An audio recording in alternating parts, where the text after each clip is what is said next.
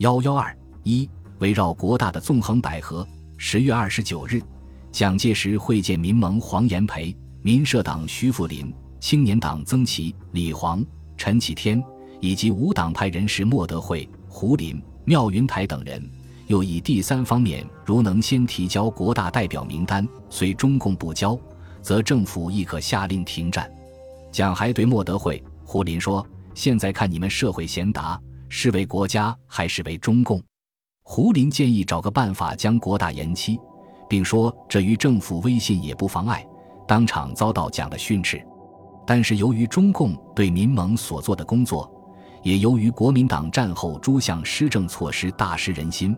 第三方面对国民党的拉拢反应冷淡，第三方面提出的调停方案未及正式提出即遭否定，第三方面的调停也失去了最初的动力。二十九日和三十日，国民党政协代表与第三方面代表会谈，第三方面要求国民党再做让步，首先改组行政院，并表示最好由国民党与中共直接会谈，并有多人表示将陆续回沪。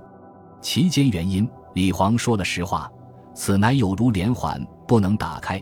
即政府要先提国大名单，而中共要先改组国府及行政院。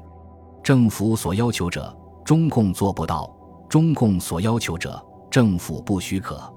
会后，孙科认为，此次会谈简直是第三方面代表中共说话，为中共而向政府办交涉，完全丧失其公正立场矣。然而，国民党方面也感到问题的严重。孙科、吴铁城、张立生、邵力子、陈布雷、王世杰在事后联名给蒋介石的报告中认为，目前形势，希望中共提出国大代表名单，故不可能；第三方面单独提出名单，在时亦有不能。因此，对于十一月十二日即将开幕之国民大会，不得不做郑重之考虑。他们建议。此次国民大会原为制宪，而宪法为百年根本大法，自不宜在战争尚未停止之局势下开会议制。为此，你建议将大会日期再行延缓，以此大局好转再行召集。但蒋介石决心已定，他知道如果接受这样的建议，意味着国大将永无开会之日，除非国民党准备接受中共的条件，而这是蒋无论如何不能接受的。自全面内战爆发之后，蒋就准备在军事胜利的基础上召开国大，而现在他感觉时机已到，他不准备再做让步。十一月八日，蒋介石下令，自十一日起，全国军队一律停止战斗，各守原防。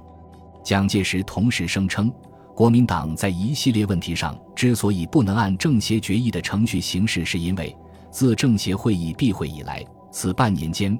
一般情势已大有变迁，关外东北严重之战事发生，旋又蔓延及于华北，而中共军队之整编，气未照协议之方案而开始实行。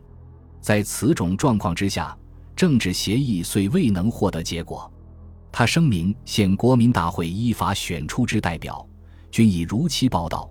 国民大会实不能再于延期，以增加政治军事之不安，而加深人民之痛苦。且召开国民大会，为政府还政于民唯一合法的步骤，亦不能再有积言。因此，政府已决定国民大会于十一月十二日如期开会，这就封死了国民党在做任何让步的可能。因此，虽然蒋在声明中表示军事、政治诸问题仍可协商解决，在明眼人看来不过是敷衍舆论的手段，而不再有任何实际意义。不仅中共绝不会接受蒋的条件。民盟等党派也表示拒绝，在这种情况下，停战完全是为国大开幕营造一些虚假的和平气氛而已。各战场从未真正停止战斗。自国民党宣布国大如期召开到其开幕的短短一个月中，各方面进行了频繁的接触。第三方面调停失败后，经过他们的建议，由国共和第三方面组成非正式综合小组。开会讨论政治问题，同时由国共美三方非正式三人小组讨论军事问题。直到国大开幕前，非正式综合小组和周恩来、陈诚和马歇尔参加的非正式三人会议仍在断续进行。在国民党是显示其尊重社会舆论，对第三方面进行拉拢；在中共，目前谈判中心工作在向第三方面解释一切系蒋伪骗局，以争取第三方面对抵制国大的支持。国共双方实际对一切早有定规。十一月十日，周恩来对马歇尔表示：“现在争执的焦点，或者是政府取消国大，召开政协综合小组解决全部争端，或者是政府置中共及其他党派意见于不顾，召开国大。在这种情况下，举行任何一种会议讨论政治争端的基础就荡然无存，而国民党根本无意停开国大。”双方之所以还在谈判，目的都是为了争取第三方面的支持。只有第三方面内心尚存一丝调停成功之念，因为他们明白国共的分裂也就意味着第三方面的分裂。但此时国民党坚持蒋介石的八条，中共则坚持自己的两条，即一切照政协决议办事，同时恢复一月十三日军事位置。在国共各执己见之下。第三方面日日聚议，但仍找不出可以使国共哪怕是稍微接近的方案。于理，第三方面较倾向于中共，因为政协决议也是他们立身所在。然而于实际，第三方面无力改变国民党的立场。在现实的考虑下，第三方面内部也在分化。第三方面调停失败后，各方关注的焦点转向他们是否参加国大。国民党仍极力企图将第三方面代表拉入国大，以充实民主的门面。据民盟人士言，近日政府拼命拉第三方面，真是无孔不入，笔难尽数，证明了政府主要旨在拉拢第三方面，交出国大名单，就算达到目的。国民党向第三方面表示，最好各方先提名单，即不然，只要第三方面提供保证，交一部分国大名单。哪怕三五个人都成，政府便可对十二日的开会予以延期。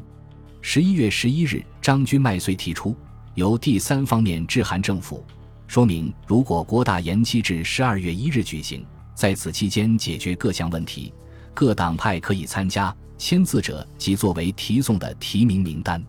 张君迈此举为民社党，为民社党同仁。